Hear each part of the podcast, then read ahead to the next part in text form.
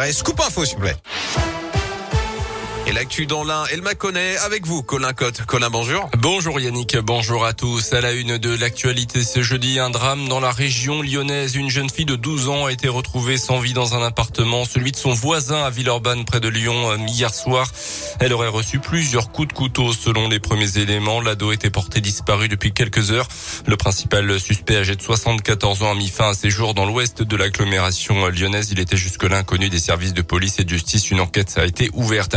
À Bourg, l'enquête continue après la découverte hier après-midi à la mission locale d'un mystérieux produit irritant composé de soufre, notamment selon le progrès.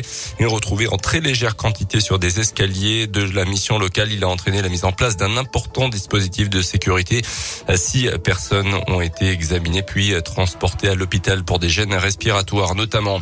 Un forum pour s'informer sur les métiers du notariat se tenu ce matin sur le campus de Bourg avec des professionnels, des échanges et un job dating également de nombreux postes de notaires sont à pourvoir dans le département de l'Ain. Dans le reste de l'actu, le lancement de la campagne de déclaration des revenus aujourd'hui avec des nouveautés. La revalorisation du barème kilométrique décidé face à la hausse du prix des carburants, de nouveaux crédits d'impôt également, par exemple 30% accordés pour un premier abonnement à la presse d'information, 75% dans la limite de 300 euros pour l'installation d'un système de recharge de véhicules électriques dans un logement. Notez que les lycéens concernés par Parcoursup et les jeunes en réorientation vont pouvoir finaliser leur dossier jusqu'à demain minuit au lieu d'aujourd'hui. Une panne informatique a touché le site Parcoursup hier après-midi rendant impossible toute manipulation des vœux pendant plusieurs heures. J-3 avant le premier tour de la présidentielle avec les derniers mythiques des candidats. Yannick Jadot est à Nantes, Fabien Roussel à Lille, Philippe Poutou à Toulouse, Éric Zemmour à Paris, Marine Le Pen à Perpignan alors que Valérie Pécresse dans la région, à Lyon ce soir, aux côtés notamment du président d'Auvergne-Rhône-Alpes, Laurent Wauquiez. Le premier tour, je le rappelle, c'est ce dimanche.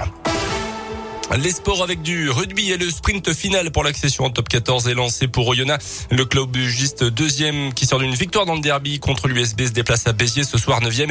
Une équipe du milieu de tableau dont euh, il faudra quand même se méfier pour le pilier indinois Adrien Bordenave. Les cinq matchs vont être importants. Hein. Celui-là comme les quatre autres après. Enfin moi franchement je... c'est sûr ça va être important. Réception de Aix, euh, déplacement à Narbonne, tout ça. Enfin, c'est des matchs qui sur la fin c'est des matchs qui comptent euh, fort parce que les autres on sait pas ce qu'ils vont faire. Donc nous il faut qu'on soit nous quoi. Bon, comme on a dit au début, nous, ce qu'on veut, c'est remonter en top 14. On va pas se mentir. S'il faut accrocher les deux premières places, c'est pas pour euh, jouer les phases finales et faire euh, voilà de la rigolade. Quoi. Si nous, voilà, on a l'objectif, on va tout faire, travailler. On va pas le crier haut et fort. On va travailler dur et faire les matchs qu'il faut.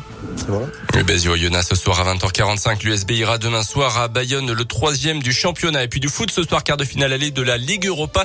L'OL joue en Angleterre sur le terrain de West Ham. Ça sera à partir de 21h. beaucoup